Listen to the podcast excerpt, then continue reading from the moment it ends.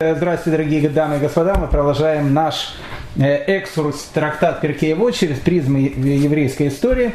Сегодня у нас на повестке дня Мишна 3, 4 и может даже, если нам удастся, по стахановскими методами, хотя мы никуда не торопимся, может быть даже и пятая Мишна. Ну, давайте не будем, то, что называется, растекаться мыслью по древу, сразу начинаем. Э, третья Мишна. Третья Мишна, право э, ее сказать было дано э, Рабан Гамлиэлю бен Иуде. Рабан Гамлель бен Иуда – это сын Раби Гудая Наси. Мы с ним знакомились в прошлой Мишне. Э, последний из э, Танаим, который упомянут э, в Перкеевод, упомянут в Мишне, потому что мы знаем, что Мишну записывает Раби Гуда Анаси, устная Тора, и после ее записи все люди, которые потом трактуют Мишну, они уже будут называться Амараем. Так вот, Рабан Гамлиэль бен Иуда, последний Тана, который упомянут в трактате Перкеевод, и, э, соответственно, он был и э, первый Амора, потому что он жил уже после э, того, как ушел его папа, и когда была записана Мишна. Итак, третья Мишна. Ну, третья Мишна, она не нуждается в комментарии. То есть, казалось бы, ее можно прочесть, и всем все будет понятно. А если включить микрофон и наших слушателей попросить, чтобы они начали трактовать эту Мишну, я думаю, такие будут жизненные трактовки, что трактовка дальше стакат тут совершенно будет не нужна, э, потому что это самое, что ни на есть жизненная наша еврейская Мишна. Итак, э, написано в Мишне, говорит Рабан Гамлель бен Иуда, Будьте осторожны с властями, они приближают к себе человека только по собственной надобности. Кажутся друзьями, когда им это выгодно, но не стоят за человека в нужде его. Ну, это вся еврейская история. Вся еврейская история. Власти, когда еврей нужен, его приближают, а когда он не нужен, его выбрасывают. А когда ему трудно, как написано в трактате Перкеевод, не стоят на защиту его, не стоят в нужде его. Ну, когда вспоминается это Мишна, мне почему-то всегда вспоминается Пражское кладбище. Потрясающее кладбище потрясающим. Единственное кладбище в Европе, которое, ну, есть, можно так сказать, сохранилось в своем первозданном виде. А, сохранилось, кстати, не случайно, потому что фашисты, они хотели в Праге устроить э, музей, такой большой музей, музей исчезнувшей нации. Они э, собрались э, сделать музей после того, как они уничтожат весь еврейский народ. И э, вот э, на территории Праги они хотели сделать этот музей исчезнувшей нации. Поэтому они не, не тронули синагоги, синагоги остались э, целы, и не тронули еврейское кладбище. То есть они его хранили для музея. И благодаря этим амаликитянам, то есть благодаря э, этим нелюдям, у нас сохранилось старое еврейское кладбище. Потрясающее старое еврейское кладбище. Одно из первых захоронений на этом кладбище 15 века – Последнее захоронение э, – это конец 18 э, века, когда э, просто австро-венгерские власти, тогда еще австрийские власти, еще была Священная Римская империя, запретили хоронить в черте города. И потом уже кладбище было перенесено в другое место. И, но это кладбище совершенно необычное. Во-первых, оно десятиуровневое. То есть хоронили какого-то человека, Потом э, кладбище небольшое, община росла. Потом насыпали на это место еще землю, над него человек хоронили, потом еще человека, еще, еще, еще, еще. И так получается, что в некоторых местах э, кладбище оно в виде такой горки, то есть там горка, низменность, горка, низменность, то есть э, вот это вот необычное еврейское кладбище. Почему я вспоминаю про еврейское кладбище? Ну, потому что еврейское кладбище является э, иллюстрацией к нашей Мишне – когда заходишь на него, сразу э, встречаешь могилу Раф Мардыхая Майзеля. Раф Мардыхай Майзель это, это человек и пароход, это человек и история. Э, великий э, руководитель еврейской общины города Праги. И он жил во времена Морали из Праги. Он был человеком, который, в принципе, строит еврейское гетто Праги. Он строит еврейскую ратушу, он строит огромное количество различных учреждений в пражском гетто. Раф Мардыхай Майзель. Э, интересно, знаете, он был очень богатым человеком, и император Рудольф II, тоже император-легенда, э, про него рассказывают много-много всяких историй. Кто слушает наши лекции по еврейской истории, пожалуйста, э, послушайте «Тайна голема», когда мы рассказываем про морали из Праги, мы там тоже упоминаем Раф Мардыхая Майзеля. Так почему я вспомнил Раф Мардыхая Майзеля? Раф Мардахай Мазель был очень богатым человеком. И э, император Священной Римской империи Рудольф II, столица которого тогда была в Праге, его на самом деле очень уважал. Я не скажу, что любил, уважал. Э, почему не скажу, что любил? Э, э, помните всегда слова нашей Мишни. Будьте осторожны с властями, они приближают к человека только по собственной надобности. Только по собственной надобности. Кажутся друзьями. И Рудольф II и Раф Мардыхай Мазель действительно казались друзьями. Но вот тут концовка, когда им это выгодно, но не стоят за человека в нужде его. Так вот, э, у Раф Мардыхая Майзеля, к сожалению, не было детей. И вот, э, когда он умирает, по-моему, это был 1603 год, э, произошло необыкновенное совершенно такое событие, потому что э, император Священной Римской империи Рудольф II пришел на похороны еврея. Невидимая такая вещь, он пришел в еврейский квартал, он пришел в еврейское гетто, он пришел на еврейское кладбище, он плакал, на похоронах Раф Мардыхая Майзеля, говорил о том, что это был действительно великий человек, это был его друг.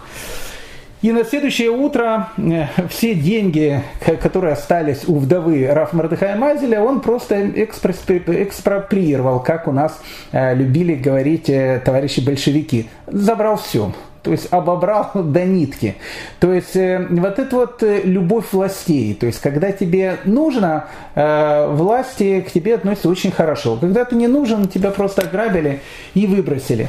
Так вот, продолжая трактовку нашей третьей Мишны на Пражском еврейском кладбище, Чуть дальше, если вы пройдете э, за могилой Раф Мардхая Майзеля, вы пройдете могилу Мораля из Праги, потом Клия Кара, и потом совершенно потрясающая могила, вы ее не пропустите, потому что одна из самых э, впечатляющих на Пражском кладбище. Могила со львами. Львы стоят на э, таком постаменте, держат совершенно потрясающие такие щиты, и видно о том, что лев и щит, скорее всего, чей-то герб.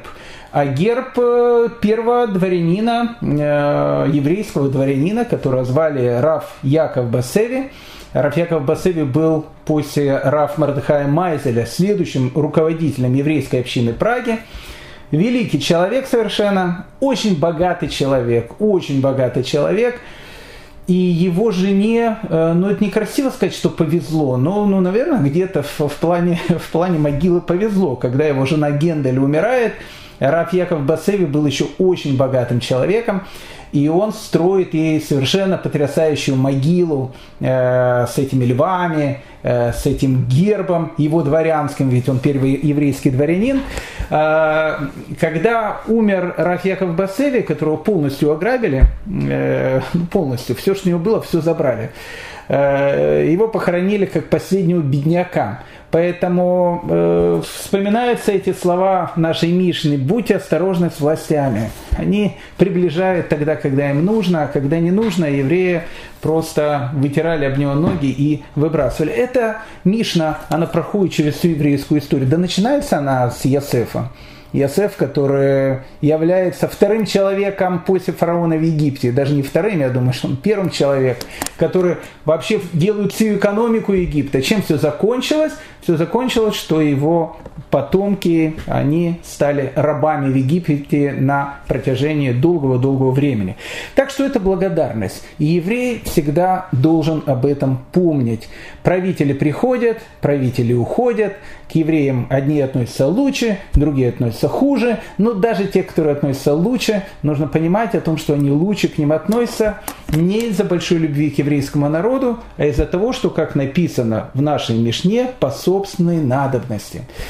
Так что вот это вот э, слова, которые, к которым обращается раби Рабан э, Гамлель бен Ягуда, э, всем последующим поколениям. Но он не случайно обращается этими словами, потому что его папа Раби Гудана Си был э, близким другом э, римского императора, мы об этом, э, мы об этом говорили, Антонинус, мы не знаем, кто такой Антонинус, Антонинус это фамилия, там были несколько императоров, мы гадаем, кто это был, Марк Аврелий, не Марк Аврелий, ну, в общем, это отдельная тема. Так вот, э, Рабан э, Гамлель бен Ягуда э, сказал эту Мишну еще при жизни папы, потому что если бы он сказал его после смерти папы, она бы не попала бы просто в Мишну, потому что все, что попало в Мишну, все записал э, Раби Ягуда Анаси. Поэтому говорят наши комментаторы, что несмотря на то, что во второй Мишне написано Рабан Гамлиэль бен Ягуда, то есть Рабан, руководитель еврейского народа, Наси, говорят о том, что вот это слово Рабан э, единственное слово, которое было добавлено в Мишну после смерти Раби Гуда Наси. Просто добавили этот титул. А сказал он эту Мишну когда? При жизни папы. А когда папа его жил, он был в очень близких, дружеских э, отношениях с Антонинусом. И казалось, что это любовь навечная. И казалось, что все последующие римские императоры будут так хорошо относиться к евреям. И поэтому Рабан бен обращается в будущее, будьте осторожны с властями, они приближают к себе человека только по собственной надобности. А когда э, надобность проходит, евреи тоже не нужны. Как будет говориться в перке Авотив дальше, любовь, которая зависит от обстоятельств, проходит тогда, когда проходят эти обстоятельства. Так что э, вот это вот наша третья э, мишна, философская мишна, которая опять же проходит через всю еврейскую историю. Интересно, есть, есть тут Раф Авраам Тверский, он очень интересно трактует первую фразу. Написано «Будьте осторожны с властями». Власти тут обозначены словом «рашут», и а он говорит, что слово «рашут» ну, точно так же написано – только если прочесть не Рашут, а Решут, Решут это будет уже не власти, а будет, э, будет разрешение. Поэтому э, вот эту первую фразу Раф Авраам Тверский говорит, может так, будьте осторожны с властями, либо это можно прочесть по-другому, будьте осторожны с тем, что разрешено, с тем, что дозволено. Это уже совершенно другая Э, философская картинка нашей Мишны. Тут уже нет уже и правителей, э, нет уже и властей и так дальше. Будьте осторожны с тем, что дозволено. Это качество хасида, это качество хасидута. Знаете, в начало 18 века это была необычная эпоха.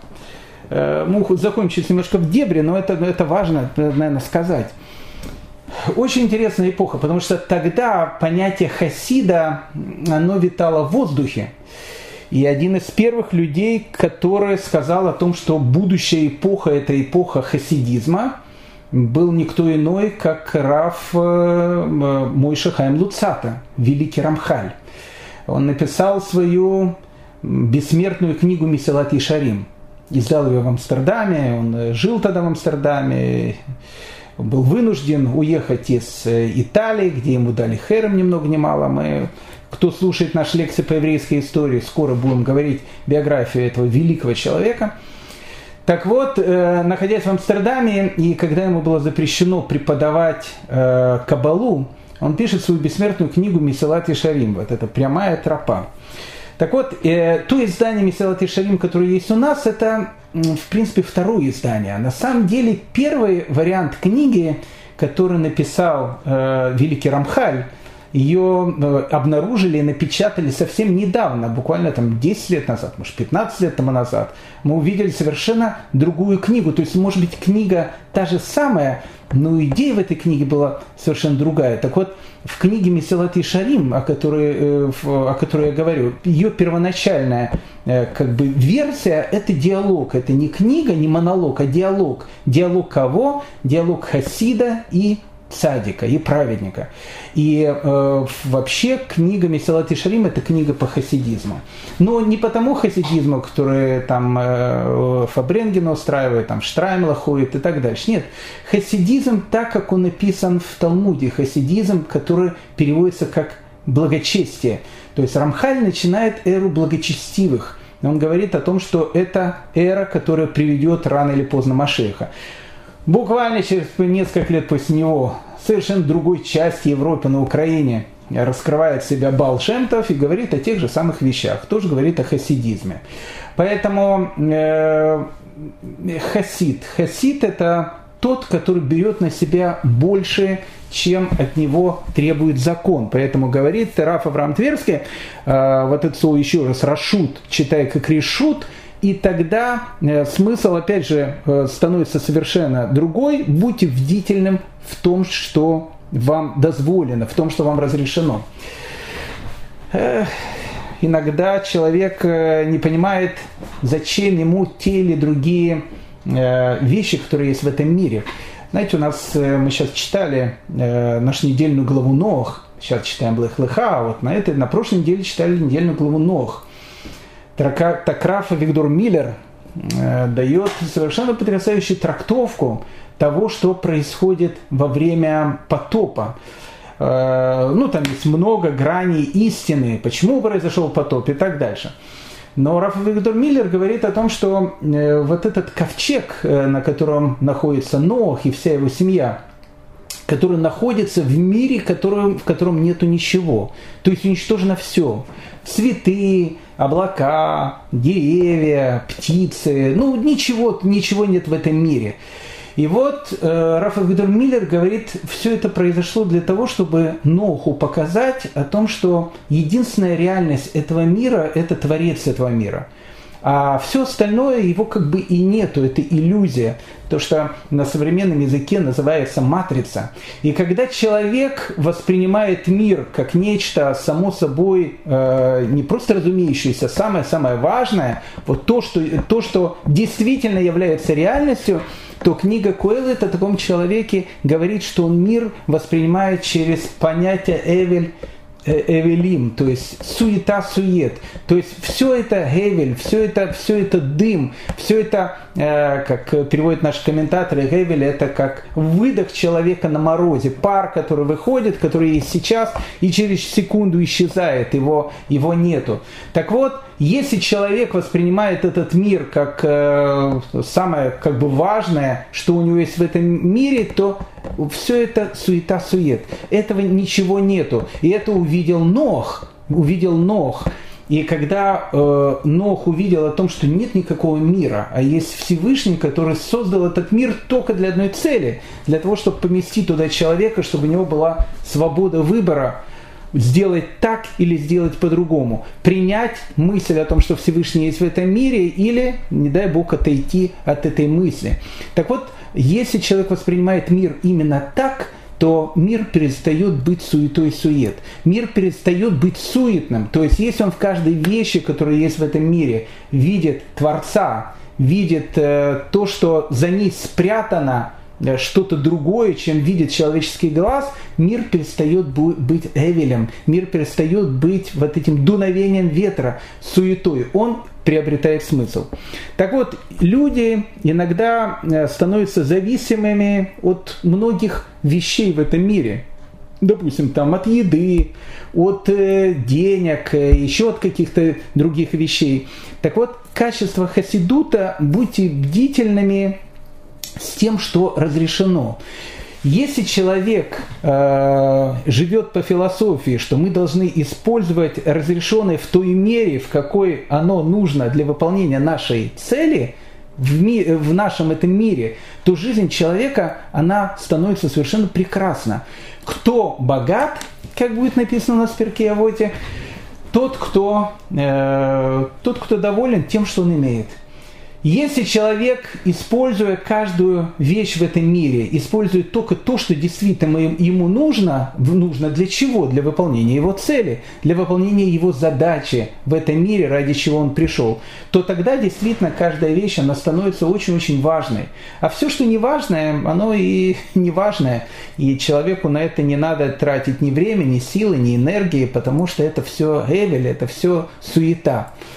Так вот, э, э, если прочесть еще раз эту э, мишну с, таким же, с, таким же смыслом, если Рашут прочесть Решут, то есть будьте бдительными с тем, что вам разрешено. Человек иногда должен из разрешенного что-то убрать, и это будет в, его благо, потому что человек может с сахарным диабетом кушать много сладкого, пирожные такие вкусные, или может там пойти в магазин, увидеть там э, копченые колбаски, э, накушаться, а там столько этих канцерогенных веществ, что не дай бог. Поэтому иногда, иногда человек для здоровья и, для, и физического, и духовного должен воспользоваться каким-то минимумом, потому что в этом минимуме и будет та, э, то, серебро, то серебро, то зерно, э, благодаря которому человек может быть счастлив в этом мире. Э, еще раз, наша Мишна, опять же, последнюю вещь скажу и перейдем к четвертой Мишне. Это же важная такая Мишна, еще раз, она проходит через всю еврейскую историю. Опять вспомнился Рафхаем Фархи. Рафхаим Фархи был великим человеком. Он, он был человеком, кстати, который защитил город Ака от Наполеона. Вы знаете, что Наполеон Бонапарт, он пытался э, Ака взять штурмом, не сумел это сделать. И почему он не сумел это сделать? Благодаря Рафхайму Фархи, который был, или Фархи, Фархи, наверное, который, который был э, ну, одним из э, таких самых богатых, самых влиятельных людей в городе, еврей, глава еврейской общины Ака. Она была небольшая, но она, но она была. И Э, Рафхаим Фархи – человек, который победил Наполеона, можно сказать, отстоял город Ака. Прошло буквально пару лет, и местный паша, что-то ему не понравилось э, в том, что делал Рафхаим Фархи, он ему выколол один глаз и отрезал часть носа. Казалось бы о том, что Рафхайм Фарки должен понять, э, с кем он имеет дело, имеет дело с орунгутангами – но, э, опять же, так как человек он был богатым, он оставался э, человеком очень влиятельным, потому что э, один паша умер, потом пришел второй паша, его звали Сулейман, он как раз к Карафаем Фархе относился очень-очень хорошо, дал ему такие большие деньги, возместил ему и за выбитый глаз, и за отрезанную часть носа. Но Сулейман э, жил тоже не очень долгую жизнь. Э, потом приходит другой паша, которого звали Абдала. И вот этот Абдала спустя там годы э, решил Рафхайма Фархи просто ограбить. То есть долги были большие, а долгов отдавать не хотелось, поэтому он решил его казнить. И когда об этом стало известно, э, известно властям э, города, и э, Рабхайма Фархи сказали о том, что он должен бежать из города, иначе он погибнет, он понимал о том, что если он убежит, расплачиваться будет вся община. И он погиб в 1819 году.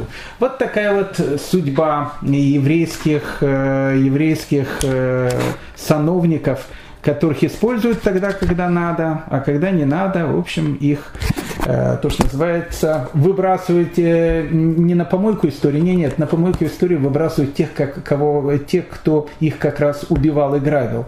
Они как раз остаются в истории. Э, это, друзья мои, третья Мишна, а мы переходим к четвертой Мишне. Автор ее тот же самый Рабан Гамлель бен Иуда. Он говорит, исполняй его волю как свою, тогда он исполнит твою волю как свою. Подавив себе желание, противное ему, тогда он подавит в других желания, противное тебе. Золотые слова, друзья мои, золотые слова.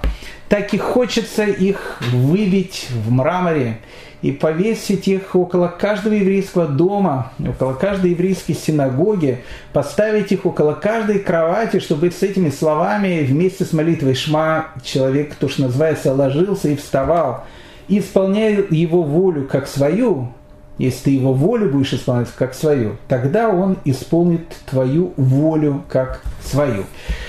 Рафа Вадия Бартанура, из Бартануры, величайший человек – Величайший человек родился в Италии, э, потерял, потерял там всю семью. Э, не в смысле того, что он потерял, у него там остался, у него там остался сын.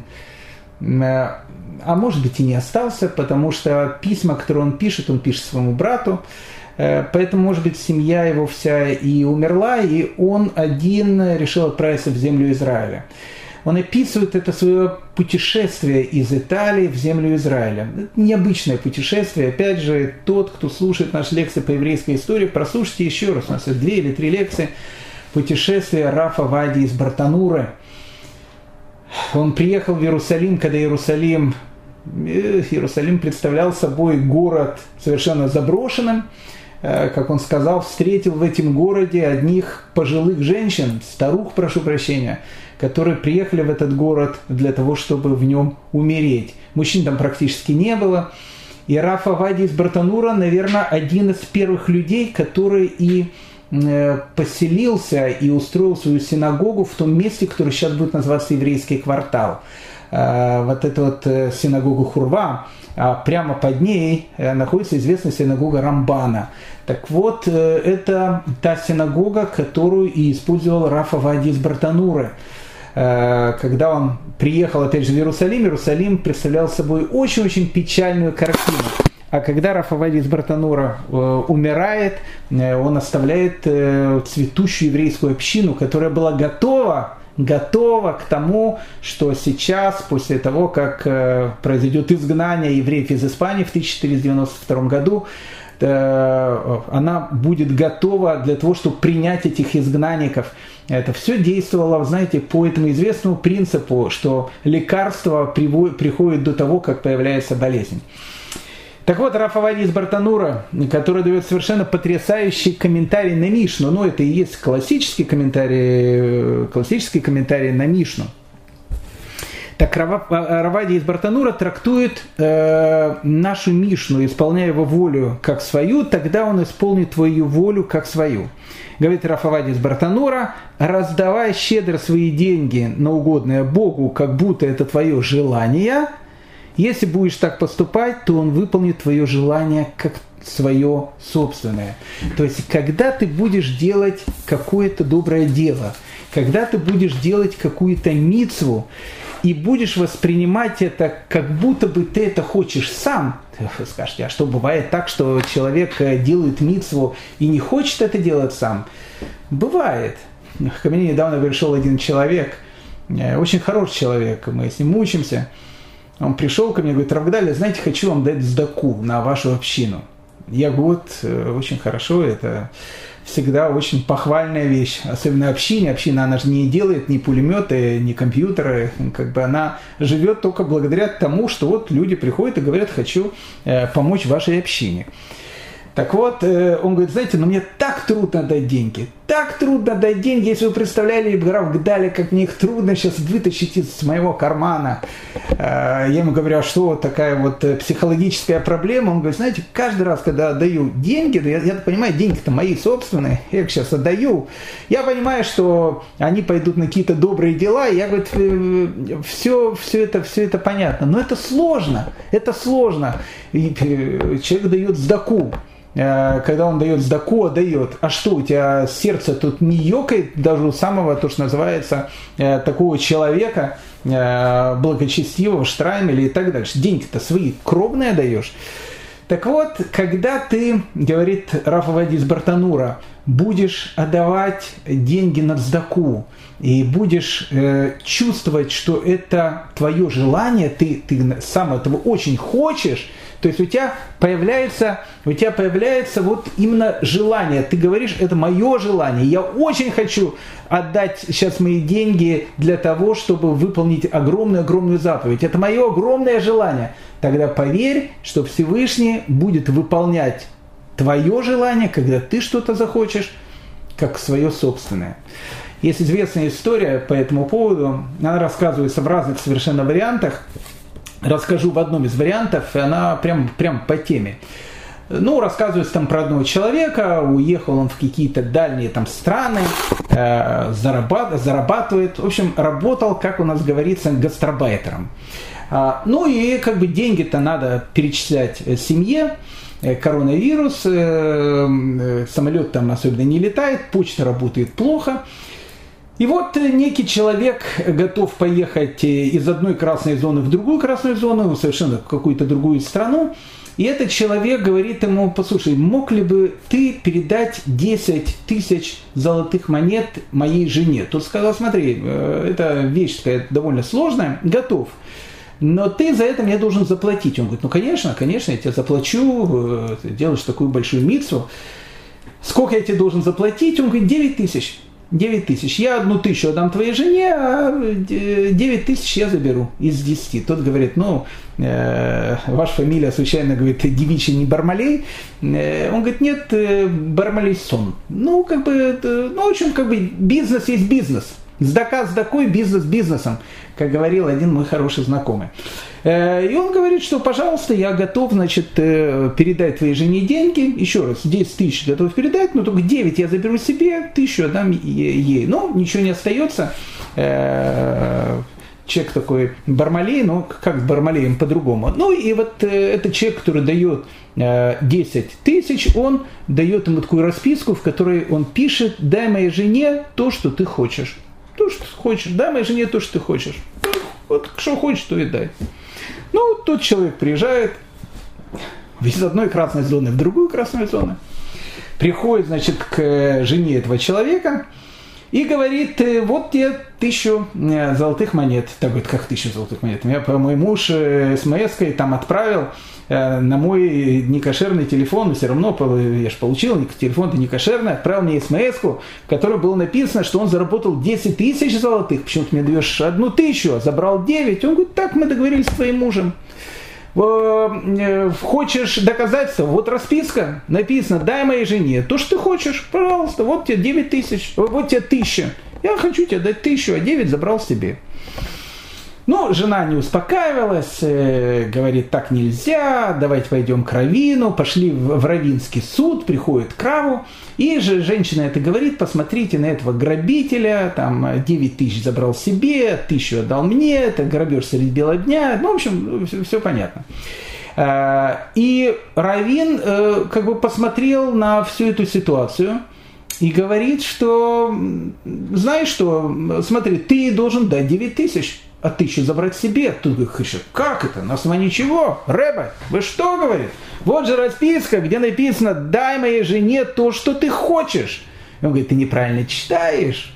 Ведь у тебя по дедуку, дикдуку, по грамматике в школе-то, наверное, двойка была. Читай эту фразу по-другому. Не так, как ты ее прочел, дай моей жене то, что ты хочешь, а дай моей жене то, что ты хочешь. Сколько ты хочешь? Ты хотел 9 тысяч. Дай моей жене сколько ты хочешь, 9 тысяч. И человек ничего не оставалось, как отдать эти 9 тысяч, то, что ты хочешь. Так вот, в жизни человека, знаете, очень часто бывают э, такие вот моменты, когда э, казнить нельзя помиловать, знаете, где запятую поставишь. Не там получится казнить нельзя помиловать, а в другом месте казнить нельзя помиловать. Э, точно так же и тут. Вот если твое отношение к жизни будет так, что выполняя какую-то вещь, ты будешь выполнять то, что хочет он, то Всевышний скажет, а, ты выполняешь то, что хочу я, как будто это твое. Так знаешь, так я выполню то, что ты хочешь. Вот то, что ты хочешь, я и выполню. А если будешь выполнять по-другому, то то, что ты хочешь, на самом деле, увидишь от этого дырку от бублика. Дырка от бублика очень красивый э, такой символ, э, не хуже, чем квадрат э, Малевича. Но он больше, более напоминает такую суетность этого мира. Потому что квадрат Малевича хотя бы увидеть можно, дырка от бублика, она очень такая виртуальная. Поэтому, э, поэтому исполняя его волю как свою, тогда он исполнит твою волю как свою. А дальше больше. Подавив себе желание противное ему, тогда он подавит в других желания противное тебе. Есть тут потрясающий Раши. Когда я вспоминаю этого потрясающего Раши, я вспоминаю себя в начале 90-х годов в Киеве, когда я только-только начал соблюдать. И прошу прощения за натурализм, э, когда мне сделали обрезание. Обрезание тогда делали на кухне, как я сейчас помню, кухне с тараканами. э, Моль приехал из э, Израиля. Ну, как бы мы тогда только-только возвращались к нашим корням, и вот эту вот вещи, и обрезание, и все. Кто смотрел на кухню, кто смотрел на тараканов? Этих тараканов видели золото, бриллианты, потому что все это казалось э, таким светом. Так вот, к чему я просто говорю, э, вспомнил, сделали мне обрезание, там стоят э, там, израильтяне, хусиды, которые приехали с этим молем, не помню, как его звали. И один из этих э, хусидов говорит мне, знаешь, говорит, э, мне интересно, говорит, с тобой будет поговорить на третий день. Это очень говорит, важная такая вещь. Вот, э, ты придешь, говорит, с, с, в синагогу послезавтра. Я говорю, ну не знаю, как себя буду чувствовать. Он говорит, ну если ты придешь, мне очень важно будет с тобой поговорить. Ну, думаю, мало ли что, хочешь поговорить, э, пришел в синагогу, пришел в синагогу послезавтра, на Подол, Подольская синагога, тот, кто был когда-то в Киеве. И и он меня встречает э, в этой синагоге. В синагоге еще старики были в основном, хотя молодежь уже тоже начинала приходить. И говорит мне, ну как себя чувствуешь? Я говорю, что ну как, э, ну так более не менее, как на третий день после обрезания. Нет, говорит, мне очень важно.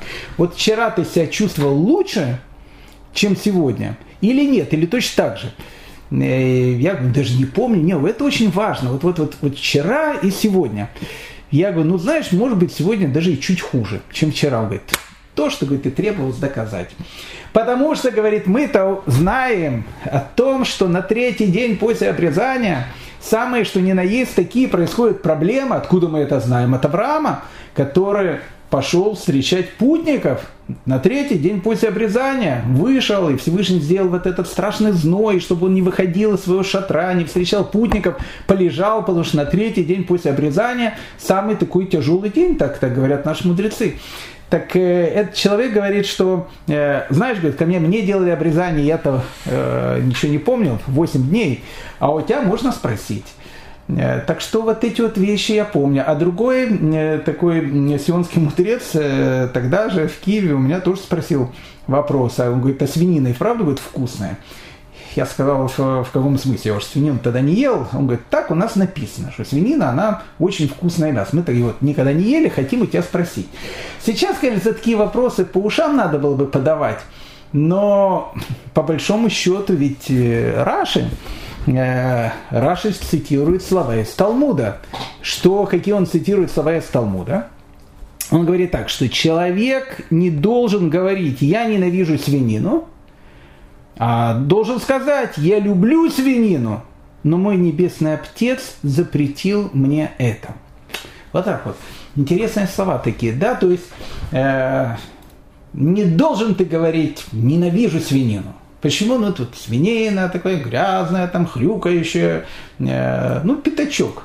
А кто, кто пятачка-то будет кушать? Ведь э, в истории с Винни-Пухом пятачок самый такой э, симпатичный персонаж такой. Э, и взял э, пятачка, значит, скушал. Э, поэтому сказать о том, что я не люблю свинину, не, ненавижу свинину, нет. Нет. Ты должен сказать, что свинье, свиное мясо, наверное, вкусное наверное, вкусное, но я его не ем не потому, что оно грязное, не потому, что оно не полезное, как потом будет говорить э, идеологи реформизма, э, свинину когда-то не кушали. Почему? Говорит, потому что холодильников не было. А сейчас, говорит, когда холодильники, свиное мясо, наоборот, очень полезное, можно его теперь нормально кушать. То есть изменились обстоятельства, можно теперь менять законы так, как ты э, хочешь. Поэтому Раши, видя идеологов реформизма, говорит, нет, нет, я э, ненави... нельзя говорить, я ненавижу свинину. Ты должен сказать, она, наверное, вкусная. И, может быть, она полезная. Я не знаю, полезная она, не полезная. Но я ее кушаю не потому, что она плохая, а потому что Отец мой Небесный запретил мне это делать. Вы спросите, а какое это имеет отношение к нашей Мишне? Да самое прямое. Послушайте, как тут написано – Тут написано, подави в себе желание противное ему, тогда он подавит в других желания противное тебе. С одной стороны, эти слова можно трактовать, как, опять же, пишет Рафавади из Бартанура. Он говорит так, что если ты подавишь в себе желание противное ему, То есть, э, ну, захочешь там скушать что-то некошерное, э, или захочешь там сделать что-то неправильное, понимая о том, что это, в общем, как бы плохо. Но ты вот решил сделать что-то плохое. Вот сидишь и делаешь, и думаешь, какой же я все-таки поросенок, что я делаю это, такие плохие вещи. Так вот, если ты захочешь что-то сделать, то, что неправильно по отношению к нему, и у тебя будет огромное желание, и ты это не сделаешь, так пишет Рафаэль из Братанура, если ты победишь, как же подавишь себе желание противное ему, тогда он подавит в других желания противное тебе. В ком? Рафа Вадис Братанура говорит, в твоих врагах, ненавистниках. Тогда, когда они тебе захотят сделать какую-то, как у нас на латыни называется, бяку, кусачу, они это не сделают. Почему? Потому что ты подавил себе это желание. Это одна трактовка Рафаэля из Бартанура. Но можно трактовать по-другому. Как пишет Раши, не говори, что я ненавижу свинину, а скажи, я люблю свинину, но мой небесный отец запретил мне это. Когда мы не идем на работу в шаббат, будучи соблюдающими евреями, мы, в принципе, выполняем первое предписание нашей Мишны, которое говорит, что исполняй его волю как свою. То есть, когда ты не идешь на, на работу в шаббат или там не идешь там э, посмотреть там э, какие-то вещи, которые тебе хочется, или, или почитать какие-то книжки, которые тебе там э, хочется, но они совершенно не шаббатные, то говорит, исполняй его волю как твою, то есть э, делай это с большим удовольствием, соблюдай вот так вот шаббат. Тогда он исполнит твою волю как свою. Мы это говорили. Но вторая часть, она не совсем подходит.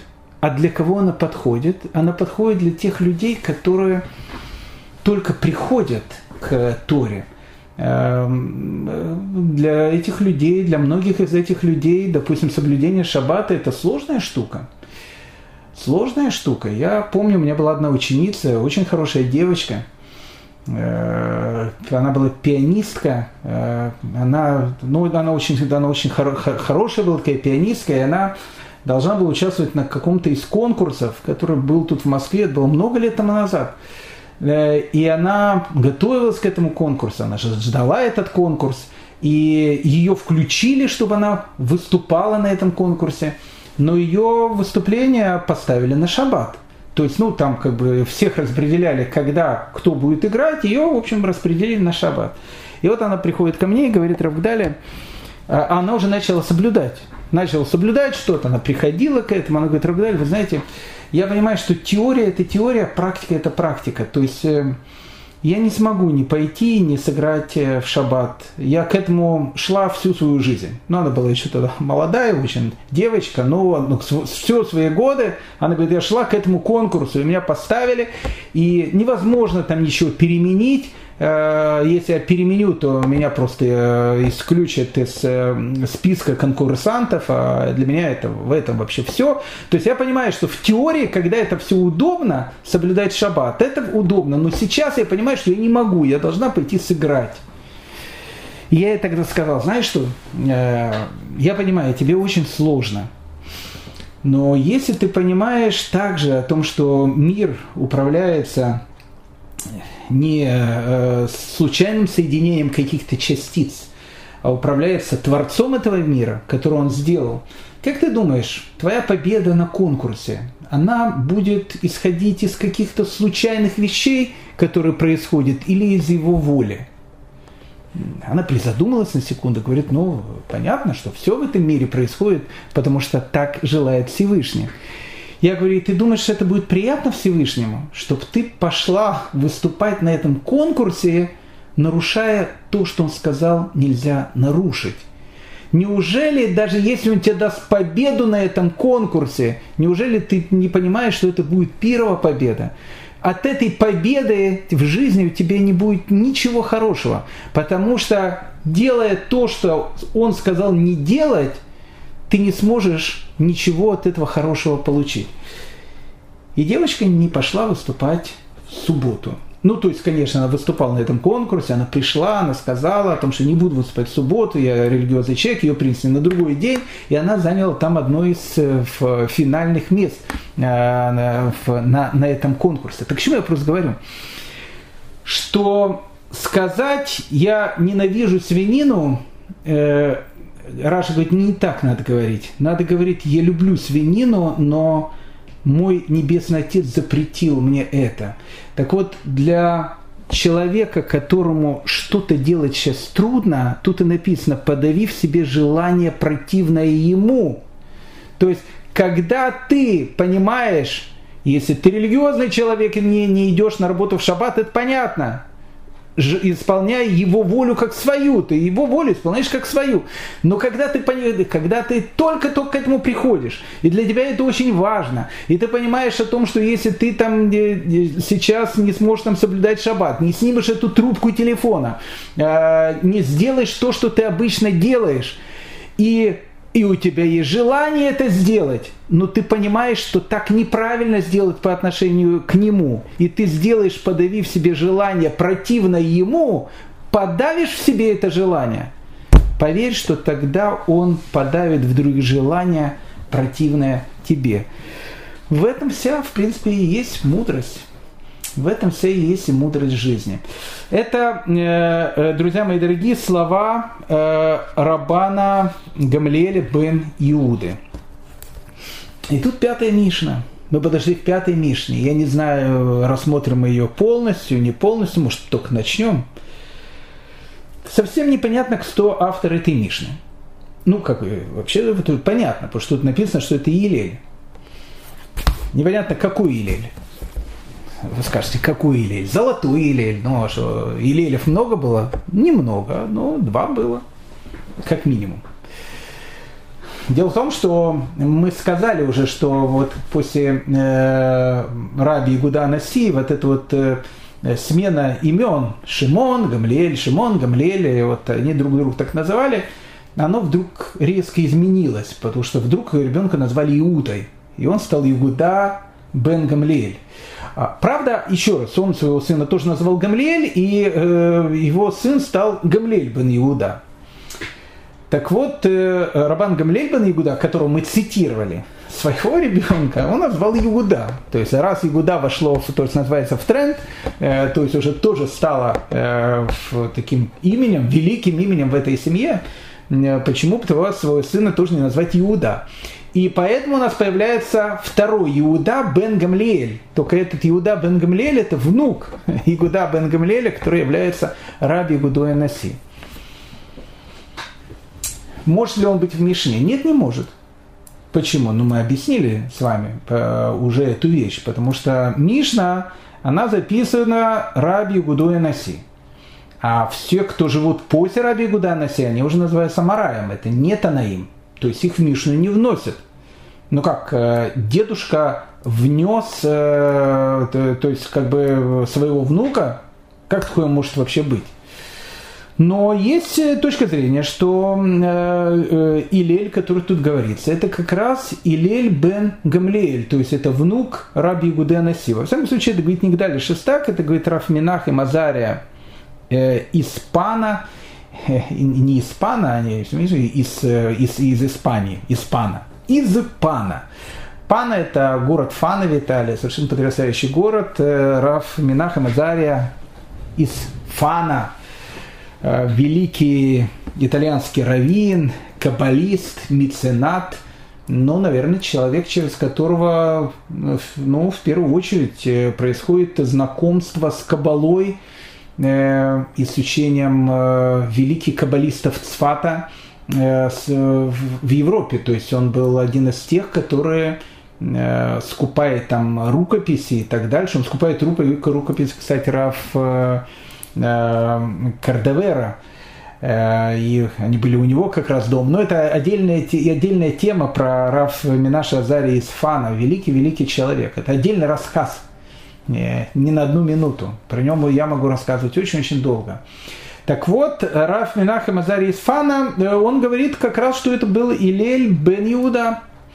И когда ему там э, из зала начинают кричать «секундочку, секундочку», такое быть не может, потому что он не может быть записан в Мишну, потому что Мишна-то уже записана при его дедушке, и Раф Минахем Азари из Фана говорит, да, вы правы. Ну, может быть такое. Почему? Потому что дедушка, при, при жизни дедушки жил его сын. Рабан Гамлиль бен Иуда, а какое доказательство? Ну вот, вот доказательство.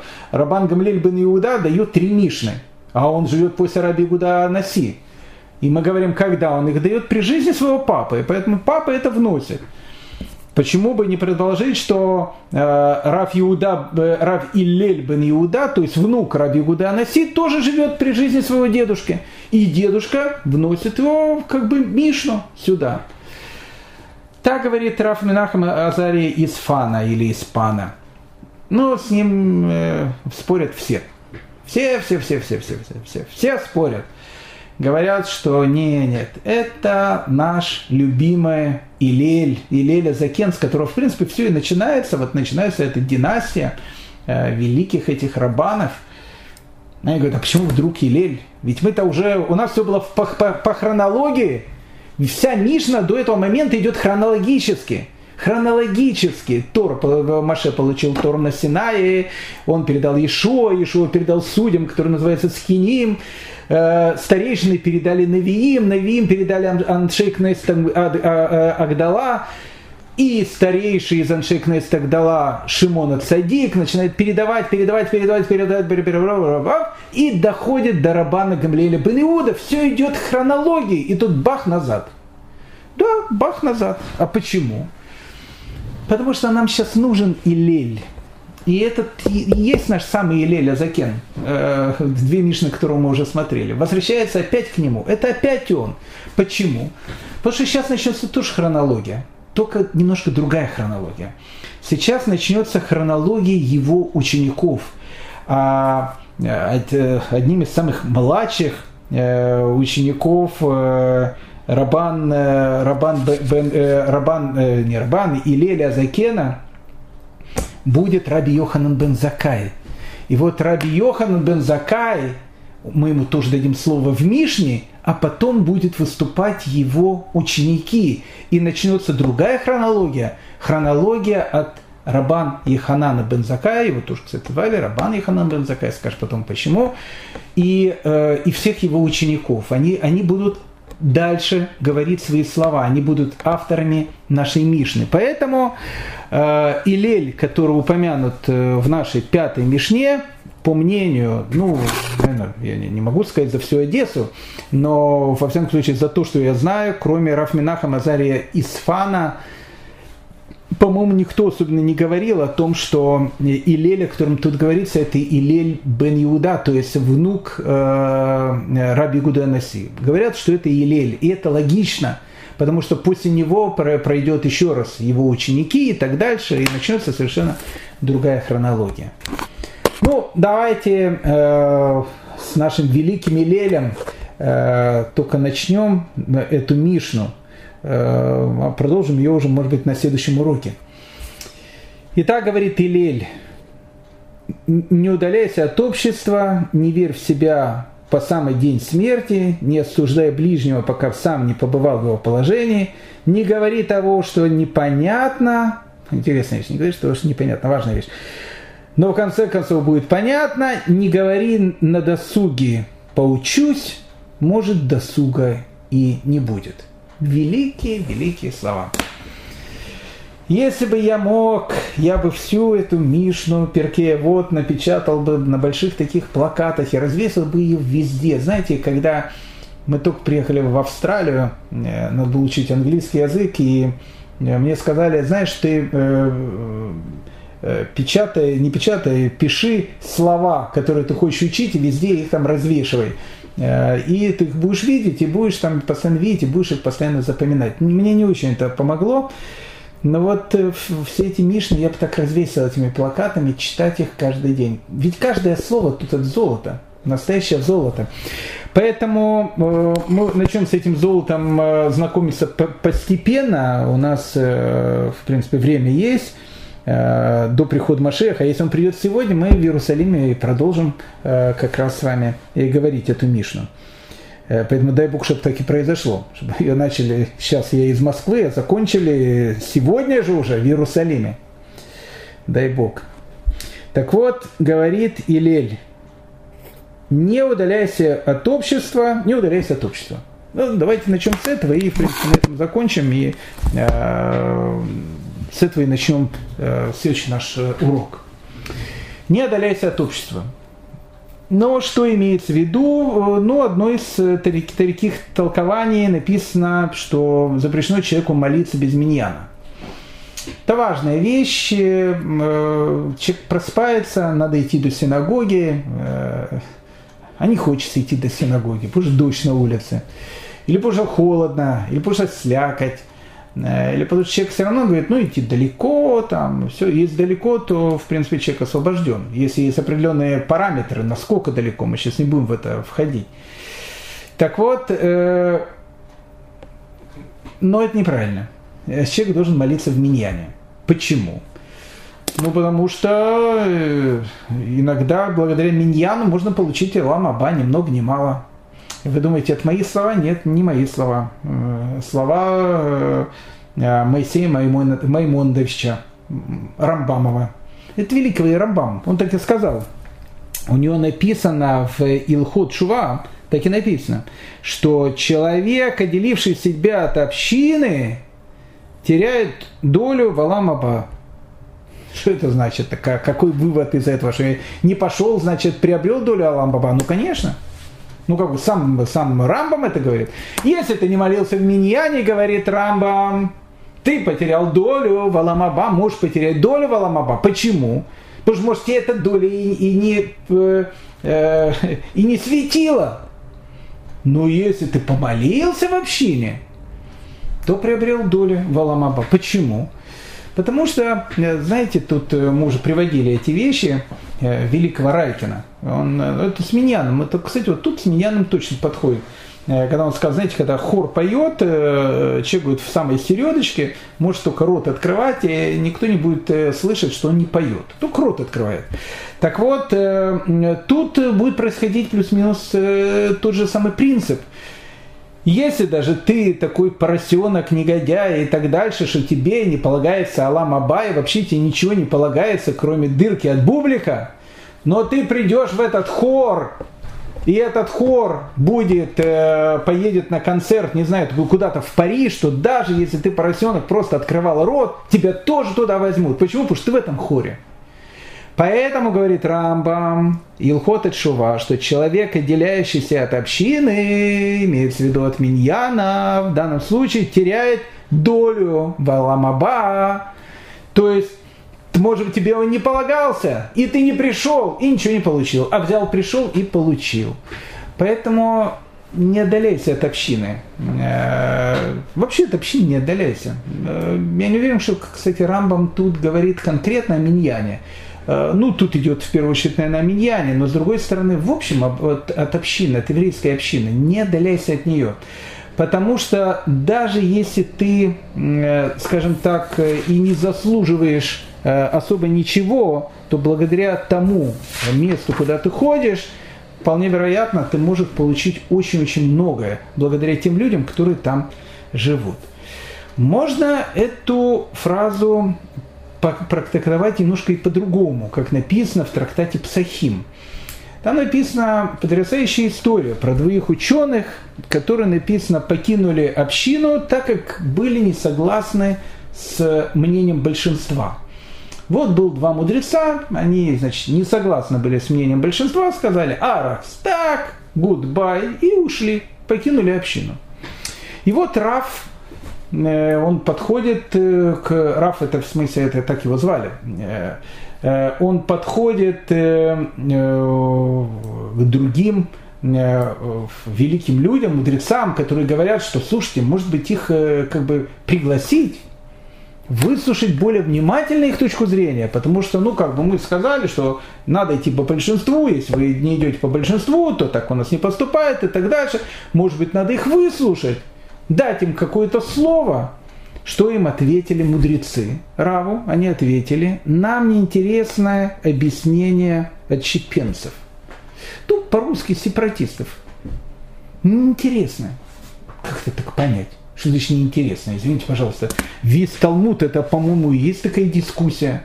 Ну, как бы, один говорит так, другой говорит так, а третий говорит так а потом э, приходит там э, а Рабанан говорят так, а не знаю, там кто-то говорит так. Раби Ишмаэль там говорит, а я считаю так. Им говорит, о нет, а надо так. Нет, идет так. И начинает идти этот спор. То есть, ну, как бы весь Талмуд на этом построен. Что сказал Рава? Он сказал, что может быть их пригласить, давайте мы с ними поговорим. Что ему ответили? Нам не интересно объяснение этих отчепенцев. А почему они нам не интересны? Да очень просто.